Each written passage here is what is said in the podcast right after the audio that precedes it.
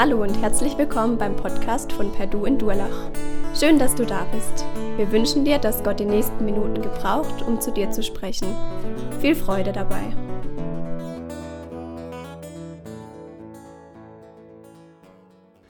Wir sagen in Deutschland, Träume sind Schäume. Ne? Meinen damit, also nicht den Eierlikör, sondern wir meinen damit, dass es oft nicht in Erfüllung geht, was wir uns träumen. Man hat so eine Idee, möchte das gerne und dann kommt es doch ganz anders, als man gedacht hat. Übrigens eine Beobachtung, die viele Menschen schon aller Zeiten gemacht haben, unter anderem der, so sagt die Bibel zumindest, klügste Mensch, der jemals, Mensch, der jemals gelebt hat. Salomo, König Salomo, paar tausend Jahre her. Da schreibt er in seinem Buch, wo er so viele Weisheiten gesammelt hat, im Buch des Predigers, Kapitel 9, da schreibt er, nicht die Schnellen gewinnen den Lauf, nicht die Helden den Kampf, nicht die Weisen das Brot, die Klugen den Reichtum und die Einsichtigen Gunst. Zeit und Zufall trifft sie alle. Irgendwie ist das doch der Realität viel näher. Es ist so komplex, manchmal passiert es einfach ganz anders, als wir es uns gedacht haben. Ihr seid heute Abend hier, wollt Weihnachten mit uns feiern, zumindest starten den heiligen Abend damit. Vielleicht treiben dich auch Träume um, vielleicht hast du Entscheidungen vor dir, mit denen du jetzt in diese Feiertage reingehst, weil du bisher nicht zum Nachdenken gekommen bist. Entscheidungen in deinem Beruf, Entscheidungen in deiner Familie oder in deinen Beziehungen. Und du weißt schon, oft ist es doch so, dass es ganz anders kommt, als man sich erträumt hat. Bei uns zu Hause im Kühlschrank hingen jetzt gerade vier, fünf Wochen lang Wunschzettel von den Kindern. Sie haben sich alles aufgeschrieben, was sie sich erträumt haben oder zumindest was ihnen in dem Moment eingefallen ist. Und da gibt es eine Grundregel bei uns dazu, die heißt, wünschen darf man sich alles. Nur man kriegt nicht alles, was man sich wünscht. Und so wird es manchem von euch heute Abend auch gehen, wenn ihr heimkommt und dann vielleicht doch die kratzigen Socken unter dem Baum liegen, statt das, was ihr euch gewünscht habt. Von was träumst du heute Abend? Vielleicht vom neuen iPad Pro? Oder vielleicht träumst du von diesem schönen Self-Made Öko Kaschmir-Pulli, wo du deinen Mann schon dreimal darauf hingewiesen hast dieses Jahr. Ich hoffe, er hat es gemerkt. Oder vielleicht schenkt er dir doch wieder irgendeinen anderen Standard, den er heute Morgen noch schnell besorgt hat.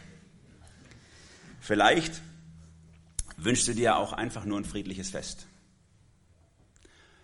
wo es endlich mal keinen Streit in der Familie gibt, wo die Leute sich nicht anschweigen.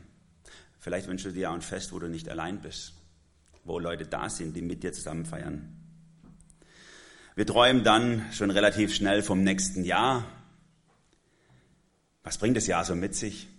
Ein erfolgreiches Geschäftsjahr vielleicht im Betrieb, besser abschließen als im letzten. Vielleicht machst du nächstes Jahr Abi oder versuchst überhaupt einen Schulabschluss zu kriegen.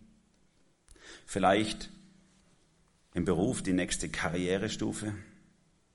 Manche von euch werden vielleicht schon ihren Traummann oder ihre Traumfrau ausgedacht haben, auf die sie hinträumen, auf das vielleicht im nächsten Jahr kommt.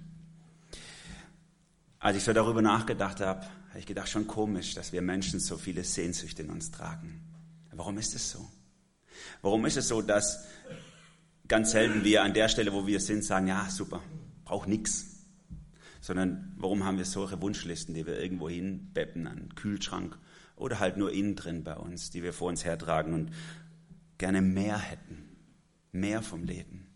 Es reicht nicht, uns einfach nur in der Weihnachtszeit irgendwie so äh, auf dem Weihnachtsmarkt zu stehen und Glühwein zu trinken oder Last Christmas am Kaminfeuer zu genießen oder was weiß ich, was ihr macht. Gutes Essen, Netflix, Serien, Marathon, Fortnite-Nächte. Ich weiß nicht, was so euer Level ist. Was für. Warum ist es nicht genug? Warum ist es nicht genug? Warum reicht es nicht jeden Tag aufzustehen, zu arbeiten, zu essen, Fernsehen gucken, Nachrichten checken, schlafen und dann alles wieder von vorne? Warum wollen wir mehr? Zumindest solange wir jung sind, auf jeden Fall.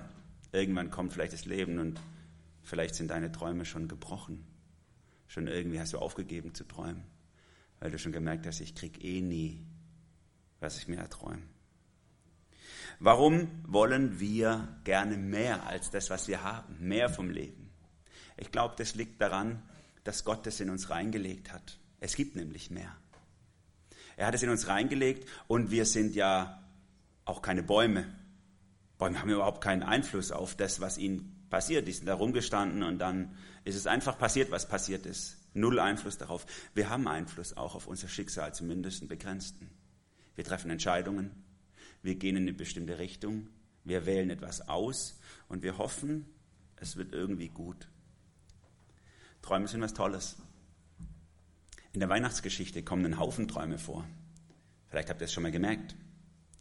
Heute Abend werden viele von euch vielleicht die Weihnachtsgeschichte lesen in ihrer Familie. Ich wünsche mir es zumindest, dass ihr es tut. Das finde ich eine sehr gute Tradition. Sehr oft lesen wir es aus dem Lukas-Evangelium. Ja. Es begab sich aber zu der Zeit, dass ein Gebot ausging von dem Kaiser Augustus, dass alle Welt geschätzt würde und so weiter. Es gibt noch ein anderes Evangelium, was von der Jesus-Geschichte erzählt am Anfang des Matthäus. Und er berichtet was ganz anderes. Die Seite, die bei Lukas nicht vorkommt. Die Seite mit dem bösen König Herodes, mit den Weisen aus dem Morgenland.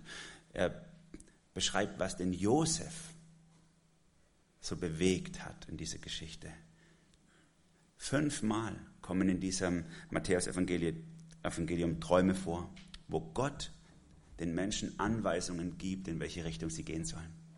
Und ohne diese Träume wäre Jesus schon nach kurzer Zeit tot gewesen. Denn diese Träume haben buchstäblich das Leben gerettet. Immer wieder sagt Gott, bleib da, mach das, geh dahin, hier kommt was Böses auf dich zu, schütz dich vor dem.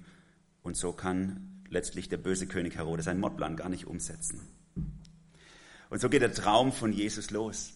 Und Jesus war absolut ein Traumkind muss man sagen. In der Bibel wird uns beschrieben, also nur in ganz wenigen Sätzen, wie Jesus als Kind war. Es gab auch nicht so viel zu sagen. Da steht einfach nur, er war seinen Eltern in allem gehorsam. Und sie hatten ständig Freude an ihm, sogar wachsende Freude sozusagen. Also so war ich nicht als Kind, muss ich sagen. Meinen Eltern in allem gehorsam. Und unsere Kinder sind auch nicht immer so, sage ich mal. Vielleicht eure oder ihr. Jesus war absolut ein Traumkind. Und auch die ganze Geschichte, wie er dann so im elterlichen Betrieb einsteigt, können wir uns vorstellen, das war super. War ein fleißiger Kerl, der hat geschafft. Es war klasse, sein Leben war quasi vielleicht aus der Sicht der Eltern schon vorprogrammiert. Läuft super. Und dann mit 30 dreht sich's. Auf einmal fängt er an, diesen öffentlichen Auftritt, den er lang vorbereitet hat, anzugehen. Und auch das am Anfang Riesentraum. Alle Leute jubeln ihm zu, aber je mehr er diesen Weg geht, desto mehr wendet sich zum Albtraum. Aus dem Traum wird ein Albtraum. Und es kommt auf einmal alles ganz anders, als die Leute sich's gedacht hatten. Wisst ihr, als Maria da in, in Bethlehem im Stall an der Krippe stand und das kleine Jesusbaby in den Armen hielt oder da gesehen hat, ich glaube nicht, dass sie sich erträumt hatte, dass sie, dass sie ihn überleben wird. Dass die Mutter zusehen muss, wie das eigene Kind stirbt und auf was für eine grausame Art und Weise. Das ist nicht der Traum, den eine Mutter sich für ihr Kind erträumt. Oder als Jesus auf diesem Boot, wie in der Geschichte ja auch kurz angeklungen ist, als Jesus auf dem Boot steht und seine Jünger mit weit aufgerissenen Augen das beobachten, wie Jesus seine Macht über die Schöpfung, er als Schöpfer demonstriert, indem er Wind und Wellen einfach zur Ruhe bringt. Glaubt ihr, die haben sich geträumt in diesem Moment, wie das Ende der Geschichte aussieht? Die hatten doch gehofft, dass Asterix und Obelix Story. Wir aber, die Römer, na, die schmeißen wir raus. Die ganze Welt beherrschen sie. Nein, nicht die ganze Welt. Jerusalem und die Umgebung ist noch frei. Das war ihr Traum, den sie hatten für Jesus. Und es kam ganz anders und sie waren bitter enttäuscht am Ende der Geschichte. Lukas beschreibt uns das in Kapitel 24, als nach dem Tod von Jesus zwei seiner Freunde auf dem Weg zurück sind in ihr Heimatdorf, völlig desillusioniert. Und dann reden sie miteinander auf dem Weg und dann sagt einer zum anderen, wir hatten doch gehofft, dass es der sei, der uns, der Israel, erlösen wird. Und jetzt ist er tot. Dabei, und das schaut jetzt schön an der Geschichte, die wir gerade gesehen haben, dabei hatte Gott so unendlich viel mehr vor. Gott träumt einen viel größeren Traum als du. Gott wollte nicht nur ein paar Leute an einem bestimmten Ort, zu einer bestimmten Zeit, in einer bestimmten Region retten, sondern er will dich. Er will die ganze Welt retten. Gott hat einen Riesentraum. Er denkt nicht klein, er träumt nicht klein, er träumt viel größer als du. Und als Jesus dann mit Anfang 30 am Kreuz hängt und stirbt, der Schöpfer von den Geschöpfen ermordet sozusagen, da scheint es das Ende zu sein für alle die Menschen, die sich etwas mit Jesus erträumt hatten. Dabei war es der Anfang von dem, was Jesus sich für die Menschen erträumt hatte. Es schien wie das Ende, dabei war es der Anfang der größten Rettungsmission, die die ganze Menschheitsgeschichte jemals erlebt hat. Gott träumt viel größer als du. Er träumt von einer zutiefst engen Beziehung zu jedem seiner Geschöpfe, auch zu dir. Vor Gott kannst du dich nicht in der Masse verstecken hier. Ich sehe dich vielleicht nicht richtig, ich kenne dich vielleicht nicht richtig, aber Gott. Und er sieht dich und er will zu dir persönlich eine Beziehung. Und dafür gibt er alles auf für diese unendliche Sehnsucht. Der Apostel Paulus beschreibt es mal äh, zu einer, ein paar Jahrzehnte später oder, oder ein paar Jahre später einem, in einem Brief in Philipper Kapitel 2 über Jesus sagt er, er war in allem Gott gleich und doch hielt er nicht gierig daran fest, wie Gott zu sein. Jesus hat alles aufgegeben. Er hat alles aufgegeben, um diesen Traum zur Erfüllung zu bringen, eine Beziehung mit dir zu haben. Ich glaube, dass wir als Menschen uns manchmal was vormachen, wenn wir denken, wir könnten unser Leben in die eigene Hand nehmen. Ihr kennt vielleicht solche Glückskeks-Sprüchlen, träum nicht dein Leben, lebe deinen Traum. Manche posten das im WhatsApp-Status oder so. Völliger Bullshit hätte jetzt was gesagt, so ein Spruch. Träume nicht dein Leben, lebe deinen Traum. Wir haben es gar nicht in der Hand, sowas. Manche schrauben ihre Erwartungen auch schon runter und sagen lieber sowas wie, der Weg ist das Ziel oder so. Und damit denken sie, da muss ich auch nirgends hin, bin ja schon da. Ich glaube, mit solchen Sprüchlern machen wir uns was vor. Du hast Träume, ich hoffe, du hast Träume. Aber ob sie wahr werden, ob es überhaupt gut ist, dass sie wahr werden, davon hast du gar keine Ahnung. Das weißt du nicht, hast du nicht in der Hand. Wie Salomo sagte, Zeit und Zufall trifft sie alle.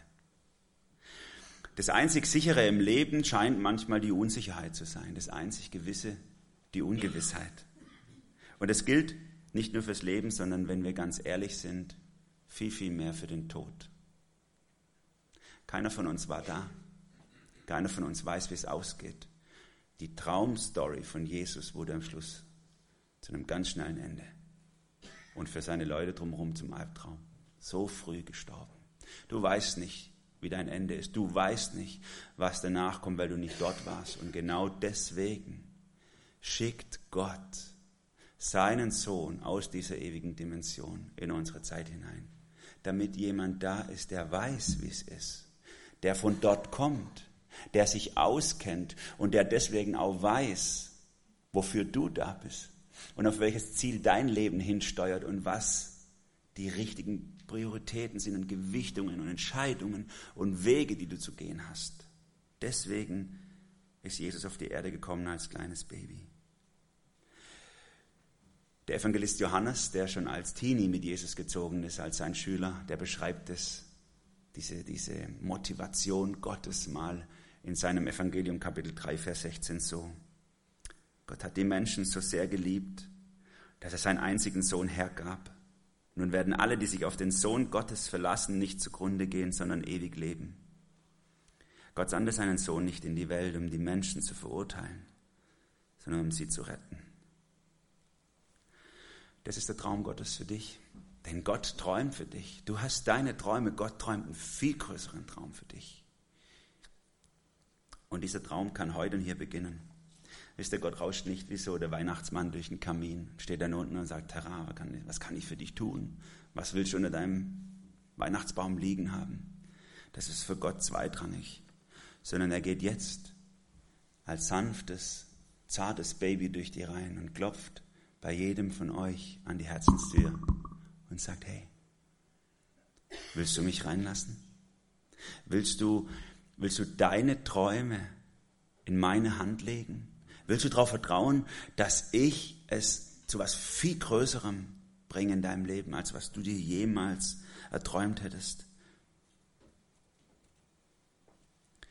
Wenn du dieses Angebot Gottes, was er dir an Weihnachten macht, annimmst, dann wird es auch bei dir heute Weihnachten. Und dann nimmst du das größte Weihnachtsgeschenk, was Gott jemals gemacht hat, mit nach Hause, in deinem Herzen. Und alles wird sich verändern. Nicht alle deine Träume werden sich erfüllen. Aber der größte Traum Gottes, die tiefste Sehnsucht, die Gott in dein Leben reingelegt hat, die wird dort ihre Erfüllung finden. Ich habe ein Geschenk für drei Leute von euch dabei. Und zwar dieses Buch, das wir gerade in diesem Theaterstück gesehen haben. Dreimal habe ich das dabei und würde das gerne an drei Leute von euch verschenken. Nicht die, die im lautesten hier rufen, sondern am Ende dieses Gottesdienstes könnt ihr nach vorne kommen, wenn ihr möchtet, und euch eins abholen. Es ist nur eine Bedingung daran geknüpft. Und die lautet, ihr sagt mir es direkt oder ihr schreibt mir es noch als, als Mail, was diese Geschichte vom Traum der drei Bäume mit deinem Leben zu tun hat, wo es dich persönlich getroffen hat. Wenn du bereit bist, das mit mir zu teilen, schenke ich dir das Buch. Drei Leute haben die Chance. Interessiert mich nämlich. Nicht alle unsere Träume gehen in Erfüllung, aber der große Traum Gottes für die Menschheit und für dein Leben kann in Erfüllung gehen, wenn du ihm deine Herzenstür öffnest und sagst, jawohl, auch bei mir sollst du einziehen. Mein Herz soll deine Krippe sein. Amen.